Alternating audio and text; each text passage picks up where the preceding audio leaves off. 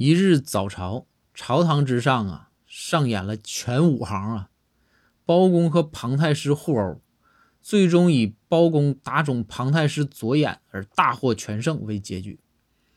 但是仁宗皇帝怒了：“我朝堂之上，你们敢打架，这无论是理由是否正当，你这都是欺君之罪啊！”仁宗皇帝就问道：“包拯、老庞。”你们还想不想好了？朝堂之上敢打架？这时啊，庞太师大喊冤枉啊，大喊饶命啊！包公呢，默不作声。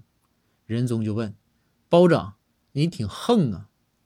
这时啊，包拯跪倒启奏：“皇上，臣下此举啊，实属是意外呀。”仁宗就说：“意外。”庞太师左眼都让你打肿了，你跟我说意外？来来来，你给我，我给你机会啊！